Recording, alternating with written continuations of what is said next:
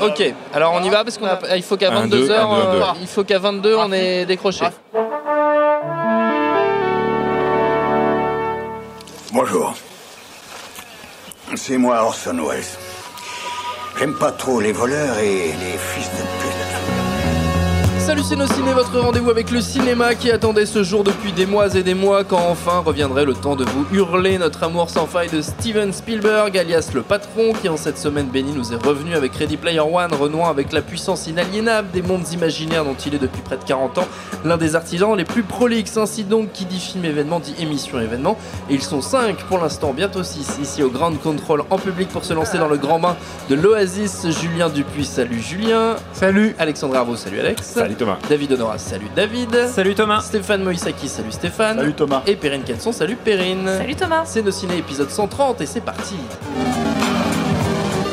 Monde de merde. Pourquoi il a dit ça? C'est ce que je veux savoir. Ready Player One, on va quand même dire un mot du pitch. C'est donc l'histoire de Wade, incarné par Ty Sheridan. Ça se passe en 2045 sur une Terre très abîmée par les changements climatiques, la pauvreté, les crises en tout genre. Pour échapper à cette réalité des plus sordides, bon nombre de gens s'évadent dans l'Oasis, un jeu en ligne en réalité virtuelle devenu une vraie société parallèle au bord de basculer. Car avant de mourir, son créateur, James Hallyday, alias Mark Rylance, a laissé cacher dans le jeu un easter egg offrant le contrôle de l'Oasis à qui le trouvera. Et pour éviter qu'il ne tombe entre de mauvaises mains, une résistance de joueurs s'organise et Wade va se retrouver embarqué dans leur quête pour sauver le jeu.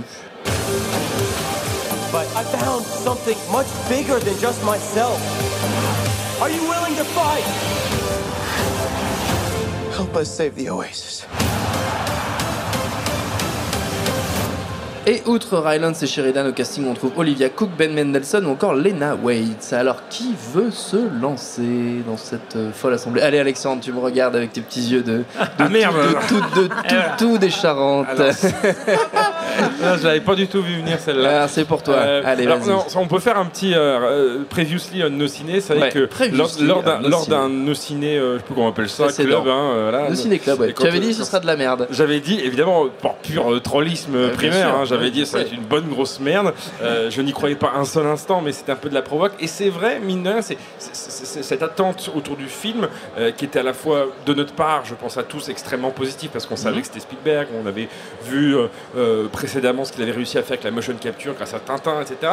Donc on était quand même, je pense, à peu près tous confiants. Mais on a eu, au fil des semaines précédant la sortie, moi en tout cas, j'ai eu un doute de ma part qui s'est progressivement installé grâce à cause de euh, cette promo euh, qui, euh, voilà, en même temps, à la fois que les, résurgences du bouquin, les extraits qui ont été postés en ligne, où on voit cet afflux de. Je, précise que je n'ai pas lu le livre dont, le film est tiré, mais cet amas de, de références pop ce. Euh, ah, il y a un sixième larron qui va arriver bientôt. sixième larron qui va arriver, qu'on va accueillir comme, il se doit. Euh, euh, bref, j'avais quand même un peu peur avant d'aller voir le film, je l'avoue. le syndrome doudou, comme dirait certains. Rafik Djoumi qui est là hey, Rafik Djoumi nous a rejoint, je vous demande de l'applaudir. Et on va serrer, on va serrer. Il y a une chaise juste à côté de nous. Voilà. donc j'avais assez peur et finalement mes craintes ont été balayées en, on va dire, 5 minutes à peine. Hein, D'accord.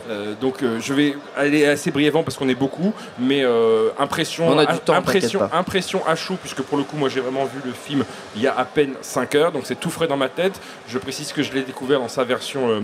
Euh, 3D, je l'ai vu euh, en relief, euh, ce qui euh, ne gâche rien parce que le, spectacle n'en est que plus intense, même si ça a ce, défaut habituel d'assombrir un peu l'image, etc., etc. Mais on va pas refaire le, procès de la 3D. film assez, assez réussi avec des scènes dont on va sans doute parler plus longuement tout à l'heure, mais parmi l'amas de, références, de citations du film, il y a ce, pivot central pour moi qui est la scène qui fait référence au Shining de Kubrick et qui nous en a tous, extraordinaire. Euh, tous mis vraiment dans la gueule. Euh, oui, alors euh, ça sera une émission 100% spoiler. Hein. Ouais, mais bon, le mal est fait. Hein, c'est parti de toute façon. Non, mais ce que, ce que, ce que, ce que je trouve. Vous pouvez quitter la salle si vous n'avez pas vu le film. Non, mais ce que, je trouve, ce que je trouve assez dingue, c'est que ce film-là sort quelques semaines avant ce qu'on nous promet comme être le grand, le zénith de la marvellerie avec Avengers. Infinity War, où sans être un troll de base, sans être un hater, euh, comme on peut nous, des fois nous juger un peu hâtivement euh, de, Marvel, etc. On peut d'ores et déjà dire, même si j'ai pas vu euh, que ce sera une bonne grosse merde. Non, je vais pas dire que c'est une grosse merde, mais je, pense qu'il n'y aura pas une, une seule scène. Il y aura pas une seule scène du film qui aura plus d'inventivité que la, la, par exemple la scène de la poursuite, la première course qu'on voit dans, dans, Ready Player One, qui est un truc euh, qui euh, voilà euh, est, totalement flip, totalement tripant, totalement maîtrisé de A à Z, d'une lisibilité, d'un bah, extrêmement enthousiasmante. Et, ce que je voulais dire en, citant Avengers, c'est ce côté euh, méli-mélo de stars, de références, mm. de personnages, etc. C'est que il y a un paradoxe avec ce film-là qu'on connaissait dès le début, avant même de l'avoir, le, contenu du matériau de base qui est le, bouquin, c'est que c'est à la fois un film qui est original dans le sens où euh, c'est euh, c'est pas une adaptation. Enfin, si, si, c'est une adaptation de bouquin, mais c'est pas un truc euh, qu'on attendait depuis très très longtemps. C'était quand même un, film qui est. voilà, il tournait depuis 2016 pour la partie prise, prise de vue réelle. Mais je pense pas que c'était un film qui, a déclenché des orgasmes ah, comparables aux Marveleries, justement. Mmh. Et et en même temps, le film, il a joué de ça. C'est ce que je reviens sur la partie marketing, c'est que ces dernières semaines, on a quand même beaucoup eu, vu passer euh, les références vidéoludiques que, que, le film a à foison, les références cinématographiques. Ah, il y a Freddy, ah, il y a Chucky, euh, ah, il y a Chun-Li, machin, etc. Et donc, ce, ce qui est paradoxal avec ce film-là, c'est qu'il a beau être très original dans sa façon d'être, dans sa mise en scène, etc. Et en même temps, il y a ce petit fond de sauce, euh, fond de sauce marketing qui peut en, dérouter certains, en dégoûter, voire même certains. Mais il faut passer outre, il ne faut pas se dire que ça va être du, euh, de l'étalage de référence à Thierry même si par moments, voilà, ça peut paraître un peu parfois lourdingue, mais pour moi, c'est vraiment euh, une, excellente, un excellent film, tout simplement. Tout simplement. Je vais donner tout de suite la parole à, Rafik qui nous a, qui nous a... Bonjour. Ah, salut les gars. Qu'est-ce que vous faites là tous moi, je passais pour un verre. Euh, bah oui. Alors donc, donc, ce Ready Player One, Rafik. Alors, Ready Player One, alors justement, j'ai entendu en arrivant le, terme euh, cinéma doudou, donc ce dont tu, avais peur, Alex. Euh, c'est effectivement une crainte qu'on aurait pu avoir, mais c'était peut-être mal connaître son auteur. moi, je, je qualifierais d'anti-doudou carrément. Euh, c'est-à-dire que c'est un film qui est euh, d'un point de vue thématique dans, la ligne, dans la droite lignée de Tomorrowland, euh, au sens où il demande à son, activement à son public qu'est-ce que tu fais de ton imaginaire? Mm. donc oui, bien sûr, on convoque, on invoque tous les fantômes du passé et même d'ailleurs ceux, du présent, ils sont rendus cohérents par le fait que de toute façon, nous-mêmes sur Internet avons ces avatars euh, pour, circuler. Donc euh, on peut vite balayer la question marketing parce que de toute façon, enfin voilà, euh, si tu, vois Robocop, évidemment, moi quand j'étais sur les forums en 2004-2005, tout le monde avait un avatar Robocop, ça tombe sous le coup de l'évidence. Ce qui est à noter par contre, c'est que Spielberg a délibérément voulu éviter les références à son propre cinéma. Euh, et, donc déjà, ben, d'une part, son nom et la boîte, enfin le logo emblème qui débute le film, de toute façon, c'est la référence ultime, euh, pas besoin d'en rajouter, mais aussi c'est une façon pour lui un peu de euh, se, glisser un, peu plus dans la, peau du personnage euh, au cœur de l'intrigue qui est donc le créateur de, de, cet univers. Euh, je pense que c'est difficile de ne pas voir l'analogie avec, avec un, Steven Spielberg qui, a, qui je pense, qui n'a jamais voulu désirer devenir cet emblème des geeks ou des années 80. Lui, je crois qu'il se voyait plutôt comme un cinéaste classique. Il espérait qu'on garde de lui plutôt l'image d'un David Lean ou d'un, John Ford. Il fait avec ce qu'il a. C'est, a priori, c'est ce qui va rester de, de, lui à la, à la, à, la, fin de ses jours. Et, je pense que ce, ce script de, de Zach Penn, euh, c'est, d'abord ce ce, ce, que, ça lui a évoqué. Euh, parce que euh, en tant que early geek, il fait partie de ces geeks qui ont toujours vécu ça comme une maladie. Il euh, n'y a rien de comment il a rien de glorifiant euh, mm. pour lui là-dedans. Et la façon d'ailleurs avec laquelle que je ne révélerai pas, avec laquelle il nous montre ce que fut le passé de ce personnage et son enfance, voilà, c'est la mélancolie, elle est, elle est, elle est, elle est lourde, hein. d'accord? Euh, par contre, au même titre que le personnage, il invite à, être attentif. Euh, et d'ailleurs, euh, ça m'intéressait de voir que euh, Zach Penn, qui, qui, qui, était un copain de, Klein, l'auteur du bouquin, il se connaissait bien avant que Klein écrive son, livre. en fait, les, modifications qui ont été apportées au, film, elle touche euh, un peu à cette thématique, puisque dans le bouquin de Klein, à ce que j'ai compris, que je n'ai pas lu, hein, mais c'est ce que j'ai pu euh, voir sur les forums, euh, les épreuves reposaient énormément sur des questions de référence. Mm. Là où dans le film, elles reposent sur des questions d'attention avant tout. Donc c'est vraiment une façon de dire soyez attentifs, les signes sont là. c'est-à-dire au-delà de la référence, il y a des choses qui sont, qui sont, qui sont en, germe et, qui, nous, qui, vous appartient de, de cueillir pour vous les réapproprier. Euh, donc ça, c'est bon. Pour moi, c'est l'anti-doudou par, par. C'est vraiment un, film qui invite à, grandir et à aller de l'avant. Ça, c'est pour le plan euh, thématique. Euh, maintenant, moi, ce qui m'a vraiment complètement subjugué, et ça d'entrée de jeu, tu en as parlé par rapport à la poursuite en voiture, c'est la, maestria stupéfiante euh, de quelqu'un, enfin d'un vieil homme, ne hein, faut pas l'oublier, qui, remet un petit peu les pendules à l'heure euh, sur la façon de, réaliser notamment des séquences d'action et pas seulement. Euh, il y a une lisibilité dans le cafarnum qui est juste ahurissante, une façon de diriger le regard du public, de lui donner toujours la bonne information au bon moment avec un timing impeccable. Il se permet des choses. Je pense que vraiment le secret de la licorne a été une forme de libération pour lui à ce niveau-là. On retrouve en fait un peu le même type de semi-plan séquence euh, euh, avec des images clés euh, qu'il essaie de relier en un seul plan, euh, et notamment dans une scène de balle euh, qui aurait pu vraiment virer dans la mauvaise parodie à la Y a-t-il un pilote dans l'avion, et qui devient un, exercice de maestria inouï, avec des plans très beaux, je trouve. Ça, c'est aussi quelque chose qui m'a subjugué. L'utilisation de l'outil spécial de la performance capture, entre autres, à des fins presque naturaliste. Enfin, on ne se pose pas la question. Euh, on, est dans le monde réel, entre guillemets live. Il met son casque euh, dans, un seul mouvement, on, se retrouve dans cet univers-là. Il n'y a, aucun moment de gêne, de, réadaptation. Euh, quand on revient dans le réel, on n'a même plus, on n'a pas cette gêne non plus. Tout ça, c'est voilà, c'est un maître qui. Et, et, je trouve ça intéressant que un des premiers à avoir réagi, notamment sur Twitter, soit Edgar Wright, quand même à le réalisateur de Scott Pilgrim, et donc quelqu'un qui a essayé un petit peu de, de voir comment on pouvait passer de, du naturalisme au, comic book et aux jeux vidéo, et qui vraiment, enfin, lui l'a dit, hein, enfin, c'est quelque chose qui, nous mène vers l'avenir, quoi, ce que, ce, que, ce que Spielberg est, en train de poser en termes d'utilisation de la technique à des, à des fins de mise en scène. Donc ça, c'est un autre point qui m'a... Mais je vais peut-être laisser parler mes, mes camarades. On va faire tourner un petit peu la parole et tu reviendras après. Évidemment, Perrine, tu, tu lèves le doigt depuis, depuis 5 bonnes minutes euh, de dire Moi, moi, moi, à mon tour Non, non, je ne suis pas aussi. Euh, non, mais avec beaucoup plus de distinction, évidemment. Oui, merci beaucoup de le remarquer. Non, c'est juste que, euh, que tu as dit, il y a quelque chose qui m'a fait euh, tilter, et c'est vrai, tu parlais de, de, de l'analogie entre le personnage de, James Hallyday et de, Spielberg, où clairement, et, et c'est très vrai, et c'est très clair, et notamment sur le fait que Spielberg même si c'est pas forcément un rôle qu'il a voulu, comme tu l'as dit, il est très conscient, et ça c'est un discours qui ne vient pas de lui, qui vient depuis la nuit des temps, mais c'est un discours où il, dit dans le film clairement qu'un auteur continue à vivre à travers ses œuvres. Et je trouve que c'est très très beau comme discours euh, qui, apparaît plutôt vers la fin du film. Je trouve que c'est vraiment, pour moi, ce qui est l'une des touches les plus émouvantes du film, c'est ça, c'est qu'il est très conscient.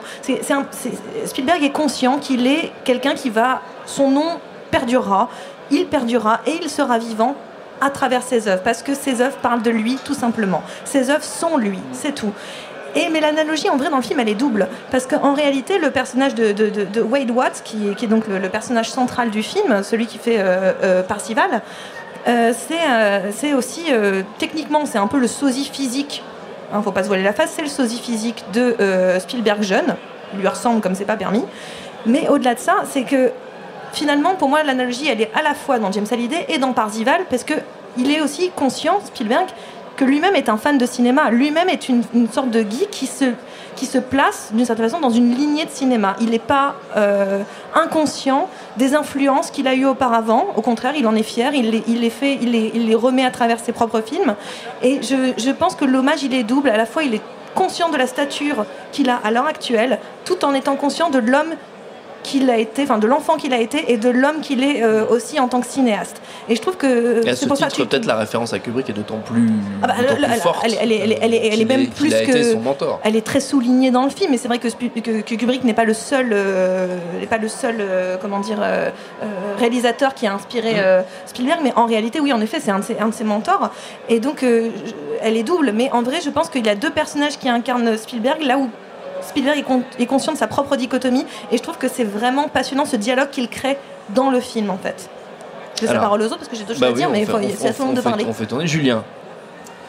Ah bah, je suis tout à fait d'accord. Moi, je trouve que c'est aussi un film absolument ahurissant, euh, à tel point d'ailleurs que je me sens un, peu illégitime d'en parler maintenant, parce que je, ne l'ai vu qu'une fois et je trouve que c'est vraiment un film qui demande plusieurs visions en fait pour pouvoir être décodé, pour pouvoir en, percer les, richesses. C'est un film qui dure 2h25 ça n'arrête pas, c'est un foisonnement hallucinant. Euh, ce, que je peux peut-être ajouter à ce qui a déjà été dit, c'est que moi je vois aussi euh, dans, le film un, propos politique pas politique dans, le genre de, son précédent film hein, à, Spielberg, mais politique sur ce qui, se passe en ce moment au, niveau de la culture. Euh, ce, qui, est intéressant, c'est que Spielberg, c'est euh, avec d'autres euh, cinéastes de, de, sa génération, ce sont des gens qui ont fait rentrer les univers geeks dans la culture de masse. Et, on a vu qu'aujourd'hui, on va dire depuis la fin des années 90, euh, bah, c'est devenu une valeur sûre, voire une valeur carrément refuge en fait des studios qui travaillent ça au corps, sans avoir forcément de légitimité, c'est-à-dire sans l'avoir vécu euh, de l'intérieur. Euh, et, ce qui est extrêmement frappant dans le film, et surtout quand on s'intéresse à ce qui se passe aujourd'hui à Hollywood, c'est de voir cette opposition entre ces, geeks et ce qu'ils font justement de tout cet héritage qu'ils ont vécu de l'intérieur et qui du coup euh, peuvent euh, se réapproprier. Euh, c'est-à-dire qu'il n'y a, pas de sacré en fait dans les œuvres artistiques. C'est ça aussi que nous dit Ready Player One. À partir du moment où tu peux être créatif à l'intérieur, tu peux prendre un, grand film de patrimoine comme Shining et puis totalement le pervertir, mettre du ici Comics dedans et, faire un truc complètement délirant et complètement décalé. c'est pas grave en fait. Et, parallèlement à ça, donc il te met en regard de ça un industriel qui, euh, qui n'est qu'un geek emprunté en fait, qui est un. Euh, alors, moi, je, enfin, moi, j'ai pas pu m'empêcher de penser à Kevin Feige en fait en voyant ça. C'est-à-dire que c'est un mec qui, euh, qui quand il parle aux geeks pour être à leur niveau, en fait, a besoin d'une oreillette. Il y a d'autres geeks qui, sont à la solde. Et là, c'est pareil, tu peux pas t'empêcher de penser à, à, certains youtubeurs ou à des sites comme Cool News ou des choses comme ça qui, ont, qui, qui, sont à la solde en fait des industriels et, et qui vont continuer à lui souffler euh, perpétuellement en fait les, clés en fait de cet univers là pour pouvoir se la, leur approprier parce que ça représente une manne financière extrêmement importante. Et, euh, et, et, je trouve que le discours de, de Spielberg là-dedans et surtout le fait qu'il se pose cette question-là aujourd'hui alors qu'elle est effectivement très importante avec et, ça c'est pareil tu ne peux pas ne pas y penser avec la, avec la sortie de Avengers qui se profile avec justement cette cette espèce de, monstre euh, qui, est devenu Disney, qui devient euh, une espèce de. Bah, ce qui est le monde de Ready Player One, mais de façon aseptisée, c'est-à-dire qui devient une espèce d'univers où toutes les franchises de l'imaginaire sont en train d'être broyées pour être régurgitées de façon assez insipide. Bah, tu peux pas t'empêcher de voir un, discours là-dedans. Et il y a des, des, écarts d'ailleurs par rapport au roman euh, original. Euh, qui sont euh, très intéressants. C'est Stéphane euh, qui va prendre la parole. Alors je suis désolé, je te grille peut-être un truc, mais qui me faisait souligner un truc très intéressant, c'est que le méchant, il a l'avatar de Clark Kent, par exemple, ce qui n'est pas du tout le cas apparemment dans le, dans le roman. C'est très intéressant. Enfin, après, je pense que je, vous laisse dénouer le, le, le, propos en fait sous-jacent qui se cache derrière tout ça, quoi. Mais c'est super intéressant de voir bah, que le genre de fer va se battre avec Clark Kent et de voir bah, qu'est-ce que ça signifie en fait dans le monde, dans le monde d'aujourd'hui avec ce qui se passe avec DC Comics par exemple. Perrine, tu veux, tu veux absolument rajouter un truc, mais tu sais, l'émission n'est pas finie. C'est vraiment minuscule. C'est juste par rapport à ce que tu disais sur le, sur le méchant. Euh, c'est juste lié à son nom, tout simplement. Euh, Nolan, il s'appelle Nolan Sorrento, c'est le nom du méchant. Euh, mais Nolan, ça a du sens à ce que tu viens de dire. C'est que tu dis c'est un, geek emprunté. Et clairement, Nolan, c'est Nolan, ça veut dire pas de connexion. C'est un personnage qui n'a pas de connexion avec tout simplement cet univers-là. Donc en soi, ça souligne totalement ce que tu étais en train de dire. C'est ça que je voulais apporter comme précision. Merci Perrine, c'est gentil. Merci beaucoup. David moi, je pense que c'est un, film qui va très bien vieillir et qui va profiter de, s'éloigner en fait de son emballage marketing qui peut donner une lecture un peu fausse euh, de, ce qu'est le film. Et notamment, euh, il y a quelque chose qui a fait beaucoup parler aussi dans la, manière dont la presse, américaine a parlé du film. Euh, c'est le, petit jeu du repérage des références. Moi, j'ai vu le film donc à la projection de presse. entouré de, personnes, pas, les, gens de nos ciné, mais de, personnes qui, qui, qui, avait la volonté de, signifier le fait qu'il repérait les références. Du coup, ça devenait une sorte de hockey parce qu'il y en a toutes les, toutes les 5 secondes. Sauf que pour moi, ça n'a aucun sens puisque le, film est construit sur un univers qui est entièrement installé dans la pop culture. Du coup, repérer les références dans Ready Player One, ça revient à compter les, flocons dans, Fargo. Et justement c'est ce qui est intéressant euh, ici, c'est finalement de dépasser euh, ce, que les, ce, que les, ce que les références peuvent, peuvent signifier individuellement pour euh, admettre que ça fait partie de notre univers. Et, euh, et du coup, il y a, y a énormément de choses qui, qui, qui- reposent sur le, sur le fait que, ben, enfin, c'est le pitch du film et ça paraît un peu bête de dire ça, mais qu'il y, y a un discours en- entre le, ce, qui ce qui relève du réel et ce qui, re- ce qui relève du virtuel. Et euh, la manière dont est traité le, monde virtuel dans Ready Player One, c'est euh, un, monde dans lequel tout est permis et qui permet donc à l'ensemble des, personnages du film et l'ensemble des personnages de cet univers euh, d'accorder d'ac- d'accorder le, monde à leur désir. Et c'est quelque chose qui, est, qui, sur le papier, est hyper, comment dire, attrayant. Tout le monde a envie de ça. Et en même temps, euh, c'est quelque chose qui est aussi montré comme dangereux. Et, ce, discours sur euh, le, fait que, euh, aussi merveilleux que soit le virtuel, il y a des choses à retrouver dans, la réalité. Ça me paraît aussi faire partie de, l'autoportrait que, fait Spielberg. Et du coup, tout le, tout, toute la, tout, tout le récit sur les easter eggs à, retrouver, à, mon- sens, ils sont peut-être à chercher aussi dans la filmographie de, Spielberg. Et dans, la richesse merveilleuse de, son cinéma, euh, il y a aussi des, pépites de réel, des choses qui, pour moi, sont foudroyantes parce que ça nous renvoie à, notre réalité et à, ce qu'on a. Ça va être, euh, euh, je sais pas, dans, dans le, dans le, il faut sauver le soldat Ryan, le, le soldat qui, part, qui parle du fait qu'il n'osait pas, qui faisait semblant de dormir quand sa mère vient pour l'embrasser le soir en rentrant tard. Euh, Il y a cette scène euh, dans, dans Jaws où euh, le, le- fils euh, imite son père. Il y a des micro-détails en fait de, de réalité, de réalité fulgurante qui, qui- qui sont truffés dans la, dans la filmographie de Spielberg et qui pour moi euh, sont aussi un, un indice de, de ce qu'on peut retrouver dans son cinéma, au-delà du merveilleux et au-delà de tout ce qu'il peut avoir d'attrayant. Stéphane. Bah, alors bon, tout le monde a un peu parlé. et je suis un peu d'accord. euh, je suis un peu d'accord avec tout le monde en plus là-dedans. Moi, le- si, si, si je suis un peu comme Julien, le problème c'est qu'après avoir vu le film qu'une seule fois, c'est difficile en fait Oui. de- d'emmagasiner parce que c'est un film qui est vraiment plein, qui a beaucoup beaucoup de choses à dire sur euh, effectivement notre époque actuelle et sur l'avenir en fait. Euh, le truc qui est certain, c'est que euh, si tu dois retenir le message du film, c'est un film qui en gros euh, t'invite à sortir le dimanche. En gros, c'est-à-dire que, euh, c'est-à-dire qu'à un moment donné, il faut déconnecter un peu. Et euh, c'est- le message final, quoi. Et, et ça, mine de rien, effectivement, euh, c'est pas du tout ce que la culture t'invite aujourd'hui. C'est-à-dire, il y a beaucoup de moments où on t'explique que enfin, c'est le même principe des Easter eggs en fait. C'est-à-dire, on, regarde Black Panther, on attend l'Easter egg qui va arriver pour le prochain, qui est tout simplement une petite micro bande annonce pour euh, pour euh, pour euh, pour, venir. Et, si- et si t'es un gros malin et que t'as compris la référence, et bah t'es super content et, et tu dis super, je vais aller voir Avengers la fois suivante, quoi. Spielberg, c'est- aussi le cinéaste du symbolisme, vraiment. C'est-à-dire que ce qu'a suggéré Julien là sur sur l'avatar du du, du méchant, sur Clark Kent, c'est que je pense que c'est pas du tout anodin euh, dans un film comme celui-là que le méchant se choisisse un avatar comme celui-là, d'un d'un super-héros en gros, et qu'on le mette en face d'un autre personnage euh, qui euh, symbolise un super-héros, même s'il ne l'est pas en fait. Et c'est le géant de fer. Parce que c'est ça, c'est Superman le géant de fer dans, dans, dans le géant de fer. Jean-Pierre Et, euh, choisit d'être Superman. Oui. Hein il, Il choisit- choisit d'être Superman. Il découvre Et, Superman. euh, et voilà, moi je pense que le, il faut pas balayer non plus totalement les références parce que je pense que c'est par ce biais-là aussi que Spielberg s'affirme euh, sa propre euh, sa propre cinéphilie, c'est-à-dire que comme tout le monde l'a dit ici, c'est un cinéphile, c'est un geek. Et euh, bon, on a parlé évidemment de la scène de Shining, mais il y a l'apparition de King Kong avec cette phrase quand même assez assez assez emblématique. On- personne ne passe au-dessus de King Kong. C'est-à-dire voilà, et il y a tout un tout un jeu autour de ça et toute une construction de séquences autour de ça. Il y a euh, comment dire. euh, Mais ça vaut le coup d'expliquer, enfin d'expliquer, de donner des indices aussi sur, euh, sur le- qu'est-ce que ça veut dire personne ne passe au-dessus de King Kong? Est-ce que c'est Ah, dans le façon- film, c'est di- c'est directement expliqué. Je pense que les gens, ils, veulent- il faut, il faut Non, mais peuvent voir le truc. euh, par non, moi, je pense que c'est par par, rapport à Spielberg. par rapport à quelqu'un comme Spielberg. C'est aussi une question de, comme c'est un énorme blockbuster de, de- de- des années 30 et que c'est un film qui a été, euh, je pense, fondateur dans sa façon de- de- d'aborder le cinéma.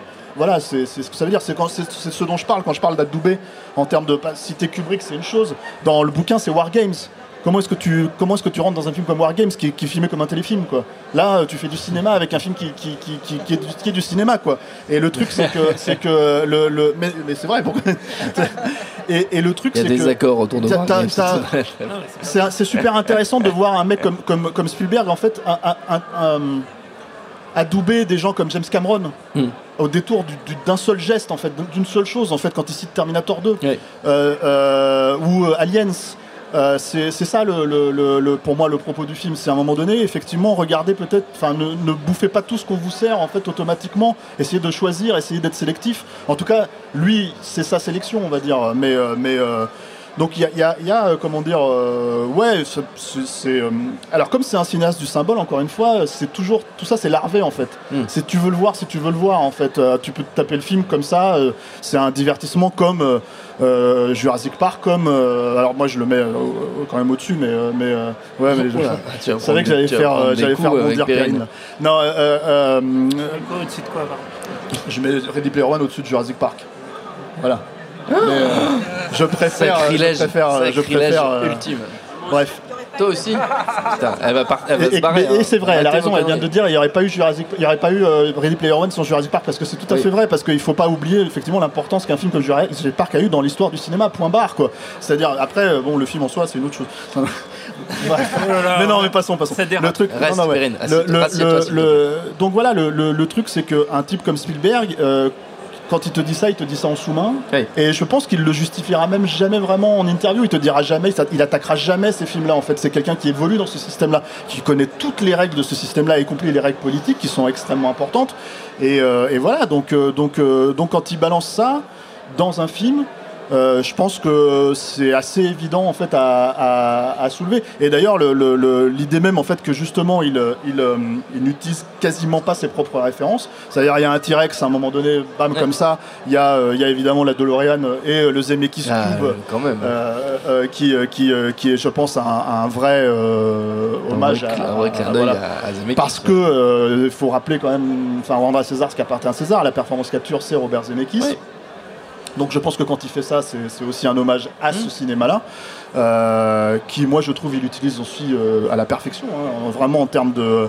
euh, je, je- je- même je trouve, enfin pour moi les deux qui arrivent à utiliser la performance capture en rendant ça totalement cohérent auprès du public, c'est Spielberg et, et James Cameron, même plus encore que, que, que Zemeckis. Et euh, ouais, bon, voilà. Ouais. Non mais je vais me mettre à dos tout le monde ce soir, euh, tout- bien. tout en étant d'accord avec tout le monde. C'est ça qui est pas mal. Voilà, c'est formidable. peux pas t'empêcher d'être toi-même. voilà, t'as tout résumé. Mais, euh, mais voilà, donc c'est, il est là, en le défi, c'est que c'est un film qui restera, je pense, aussi en termes thématiques. C'est-à-dire que vraiment, quand on se retournera en se bouchant le pif sur cette décennie de merde à Hollywood, et ben, un film comme Ready Player One ressortira d'autant mieux comme, bah, comme un film qui, qui, bah, qui fait honneur à Hollywood et qui fait honneur à ce cinéma-là. Quoi. Alexandre. Euh, moi, si je, si- si je devais juste euh, trouver quand même, parce que c'est- c'est c'est- c'est quand même un peu gênant à force, hein, ce concert de louanges unanime, euh, et si je devais quand même apporter, euh, faire un petit peu, tu vois, une sorte Toi de non plus, nuance. tu peux pas t'empêcher d'être toi-même. Bah bien sûr, voilà. Euh, moi, il y a un truc que j'ai pas trouvé formidable dans le film, c'est, euh, alors j'essaie de pas trop spoiler, mais bon, euh, en même temps on a dit qu'on spoilait, c'est euh, la la relation, enfin l'histoire d'amour euh, entre le personnage principal de Wade et euh, une, euh, une femme, une fille qu'il rencontre d'abord par le biais du jeu, donc Mm. via un avatar. Euh, elle lui dit, et c'est la vérité, que cet avatar, bah, c'est pas elle, attention, elle, se ressemble pas ça dans la vraie vie, etc. Donc tu vas évidemment attendre le moment, tu attends le moment où ils vont y avoir la rencontre IRL, comme on dit, euh, et dans la vraie vie, euh, oh mon dieu, son, son défaut c'est que, oh elle a une touche de naissance, oh là là, ça fait penser à ces teen movie américains où en gros euh, la fille euh, du film elle a des lunettes et une couette et en fait à la fin elle devient bonne parce qu'elle enlève ses lunettes et elle détache ses cheveux quoi, parce qu'elle n'est pas du tout, dire, elle, a, elle a aucun défaut, enfin ça reste interprété par une actrice hein américaine qui Elle est pas mal, hein. Bah, elle est- elle- oui, Hein non, mais en vrai, elle est mignonne. C'est-à-dire qu'il n'y a pas de, de- il y a- pas ce côté euh, provocateur qu'on aurait pu si ça avait été, je sais pas moi. euh, Un euh, type qui s'appelle Chuck et qui vit dans la cave de sa mère. non, non, mais même, même tout en restant une fille, sans, sans, sans, sans, voilà, je sais pas moi, une obèse tétraplégique. Ouais, mais Là, il y aurait un petit après, truc un petit dans peu, l'écriture, euh, dans ouais. l'écriture du personnage, je trouve ça un peu facile. je trouve C'est ça pas peu un film des frères Dardenne, tu sais, t'es ouais, conscient de ça. Et dans j'aurais l'écriture bien- du personnage, tu peux comprendre qu'une personne qui a une tache de naissance sur la tronche, eh ben, elle le vit mal. C'est- Enfin, t- je pense que tu as plein de gens Bien dans la sûr. vraie vie qui le vivent mal dans la sûr, C'est mais super coup, offensif ce que t'es en train de c'est faire, un- Alexandre. On T'es- va se mettre t'es pas très, toute euh, la t'es pas- au Au communauté contraire, des au je, contraire, suis hyper open-minded. Je dis, euh, si vous avez une tâche comme Khrouchtchev ou Jean-Luc Reichmann, c'est pas grave, on vous aime quand même. un petit coup de make-up et c'est parti, quoi. Euh, non, non, mais ce que je veux dire, c'est qu'en vrai, ils ont aseptisé un petit peu le truc. Et je, je pas, de manière générale, cette histoire, ce love interest m'a pas. T'as pas- euh, pas vraiment interesté plu. plus que que ça. ça, c'est- ça ça alourdit le film plus qu'autre chose. J'ai l'impression que c'est presque comme une sorte de cahier des charges qu'il faut respecter. Ah ouais, il faudra peut-être quand même qu'il se fasse un bisou à un moment donné. Euh, voilà, moi c'est le truc que j'ai trouvé le moins convaincant du film, mais ça n'enlève rien à ses qualités euh, maintes fois évoquées euh, précédemment. Julien, il ah, euh, a- s'est jeté sur le micro. Non, c'est pas pour prendre la défense systématique du film, mais aussi des aspects du film euh, qui sont euh, camp, euh, au sens vraiment euh, Mm. anglo-saxon du terme. Je n'ai pas tellement d'équivalent français, mais, mais, au- mais aussi en raison de la période à laquelle il fait référence. Je ne dirais pas de, de quoi il fait, la, il fait la scène, mais la, la scène de résolution, enfin la scène finale, euh, c'est un, c'est un, un travelling arrière comme on en a vu 150 000 dans, dans la moitié des films des années 80, Die Hard en tête, euh, dans lequel, dans, euh, au, détour d'un plan séquence, on a en gros tous les tout- toutes les résolutions d'arcs narratifs qui se font les unes après les autres. C'est totalement cliché et tu es libre de le prendre pour ce que c'est, c'est-à-dire un, un méga cliché dans ta gueule, mais en même temps de, de dire oui, mais enfin ça fait un peu deux heures que je suis en train de me bouffer de la de la référence pop culturelle quoi, c'en c'en- c'en est une de plus. Et, et- et le coup de la, de la nana, je- moi je l'ai pris comme ça en fait, euh, d'une certaine façon. Il y a, il y a Comme- aussi, il y a aussi David. po- possiblement une, une approche sur. Enfin, moi, j'avais, je, je pensais à ces deux choses, c'est-à-dire que pendant le film, j'avais j'avais l'impression d'être un peu déçu par le réel du film, et je pense qu'il y a peut-être une logique là-dessus, c'est-à-dire de de, de- de jouer sur des, des- des arcs, des, des stéréotypes et des choses très installées, très clichés pour tout ce qui est euh, en fait en dehors du, du- du monde virtuel, pour rendre du coup le monde virtuel d'autant plus immersif. Il y a, il y a vraiment ce truc où, euh, notamment le l'oncle et la tante. D'autant que, d'autant qu'effectivement les références euh, visuelles continuent euh, de, à, à l'extérieur. Elles sont probablement plus subtiles. J'ai tout un passage, euh, le- le- la, photographie, euh, la lumière, c'est celle de Joss Vacano dans, dans Robocop par exemple, Euh, à fond quoi. Mais euh, mais c'est pas dans ta gueule. Enfin, c'est à moins de. Enfin, je pense qu'un un- un spectateur euh, lambda aura une vague sensation de déjà vu, mais sans, sans mettre le doigt sur les tonalités de couleurs qui ont été, qui ont été euh, gris métal et, et rouge là, qui ont été mises en, en avant, quoi. Euh, donc. euh, Comment dire bah, Voilà, ça fait partie de- de- du côté un peu camp euh, appuyé du film à certains moments. Et puisqu'on parle juste de la photo, bon, c'est Janusz Kaminski avec qui il a bossé plus d'une dizaine de fois. Et il y a cette petite euh, subtilité qui- qu'ils ont fait au montage, c'est que, enfin au tournage, pardon, c'est que, euh, comme on pourrait d'ailleurs s'en douter par des, pour des raisons purement euh, techniques et logistiques, c'est que toutes les parties qui se passent en dehors de l'Oasis, donc dans le vrai monde, sont tournées en pellicule, et toutes celles qui sont faites en performance capture sont tournées euh, évidemment en numérique. D'ailleurs, il y, a- un truc intéressant là pour revenir sur la logique de performance capture. Et moi, c'est un truc qui m'a encore. J'ai tendance à l'oublier quand je regarde un film de Spielberg en performance capture, mais à chaque fois, il me le rappelle de façon assez, euh, assez euh, claire, nette et précise, et un peu pour le coup dans ta gueule. C'est que c'est le seul qui utilise encore la performance capture et vraiment littéralement euh, euh, le langage cinématographique en, l'intégrant dans la logique de, de- de fonctionnement de la méthodologie de la performance capture. Dans, euh, dans Tintin, au détour d'une scène d'action, il y a un jump cut que tu ne vois dans aucun film en performance capture jamais. Et, euh, et euh, là, dans celui-là, tu as un transtrave. Alors bon, euh, transtrave, évidemment, c'est c'est, Hitchcock dans Vertigo, mais c'est aussi Spielberg dans, dans, dans Les Dents de la Mer.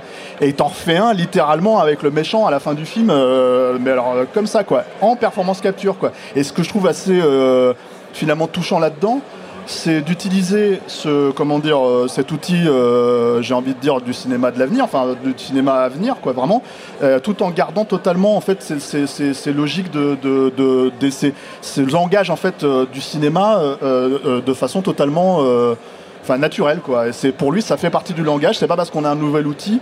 Et, et c'est un peu c'est bien que quelqu'un comme lui le rappelle parce que l'emploi de la performance capture on, bon on a cité les grands on a cité Zemeckis on a cité Cameron, on a cité euh, euh, Spielberg, mais c'est aussi dans les Tortues Ninja et ce genre de conneries. Et le truc, c'est qu'en général, euh, c'est des caméras, des mouvements de caméra qui tournent autour des personnages sans, même se poser la question de à quoi sert l'outil en question et, quelles sont les multiplicités, les multiples possibilités en fait de, l'outil, quoi. Donc c'est bien d'avoir aussi ça. Et je pense que ça permet aussi de, ça permet aussi de vendre quelque part l'idée même de la performance capture.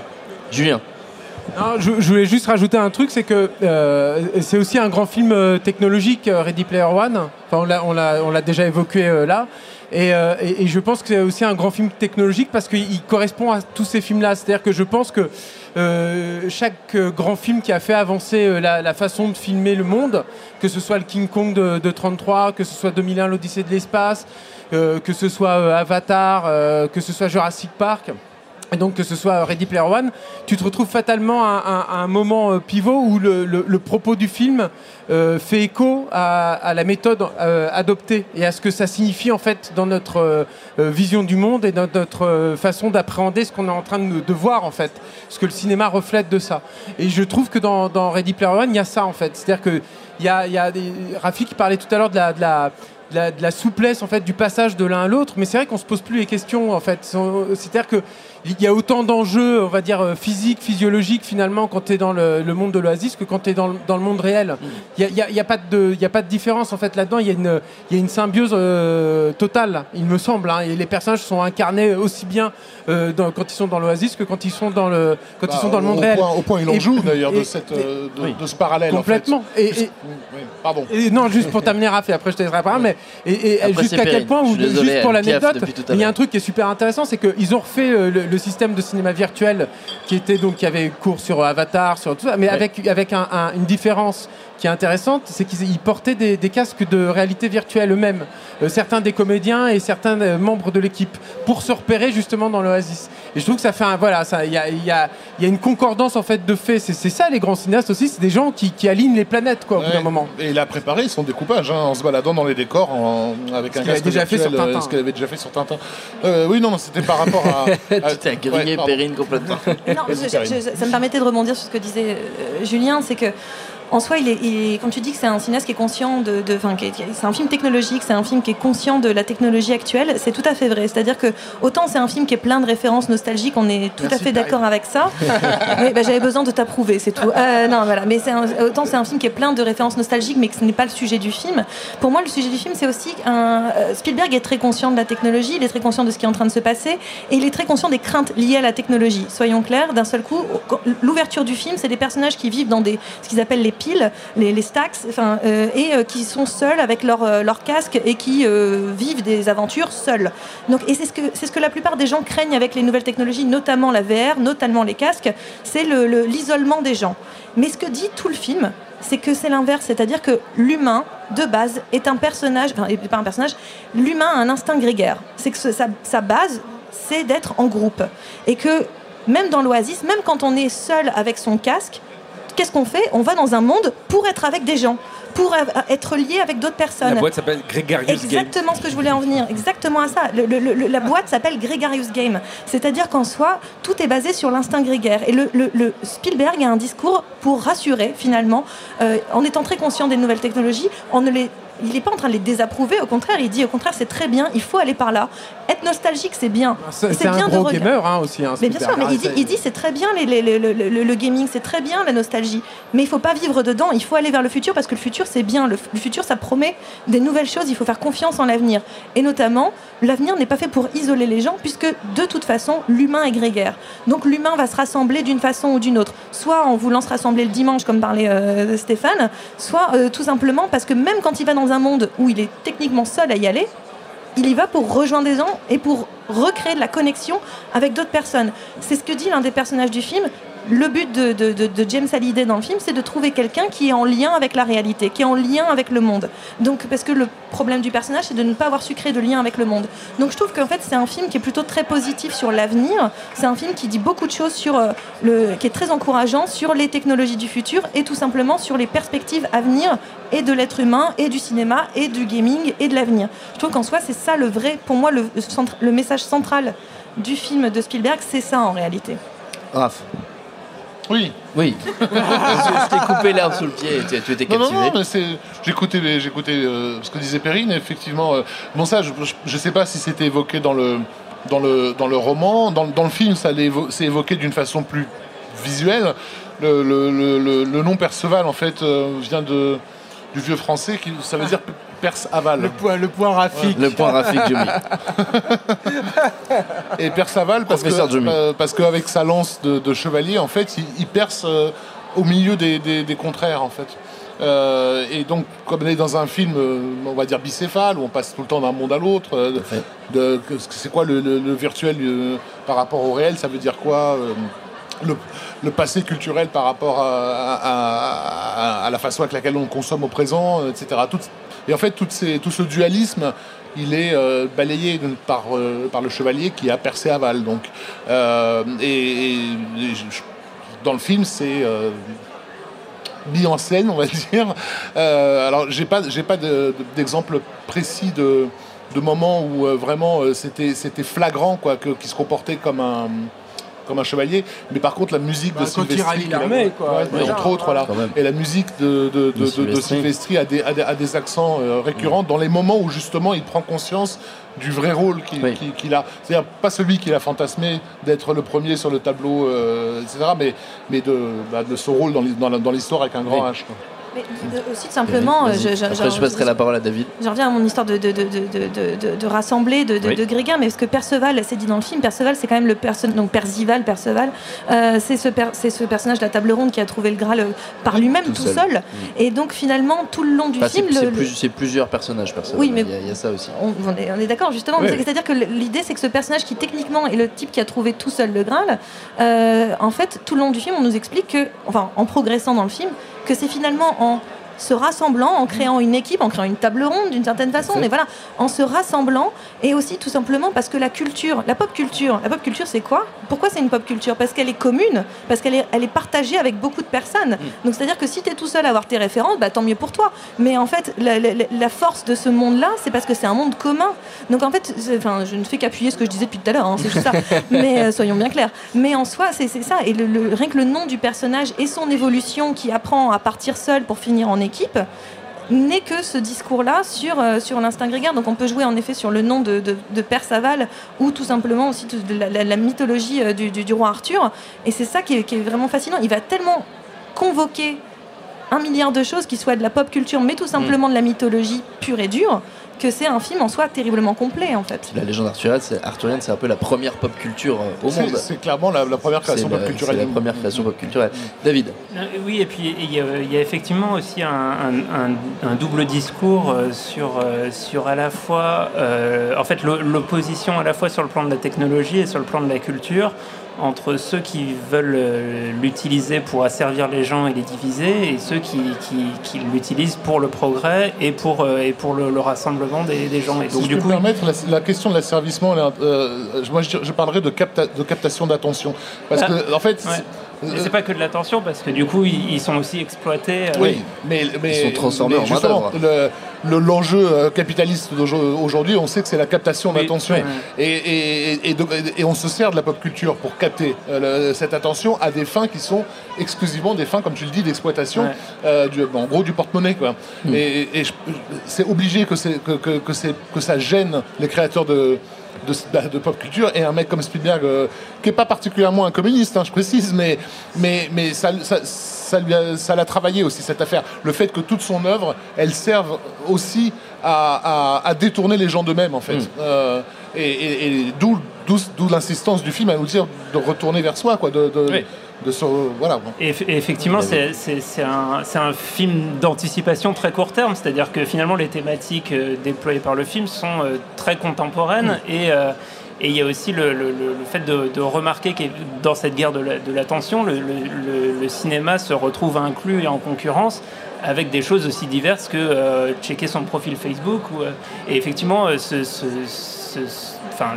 tel que l'Oasis est déployé, il permet du coup à une, euh, entreprise euh, effectivement de, capitaliser sur l'attention des gens. Et, c'est en ce sens que je, parlais d'exploitation ou d'asservissement, euh, voilà, d'utiliser leur, attention et leur dévouement à des fins mercantiles.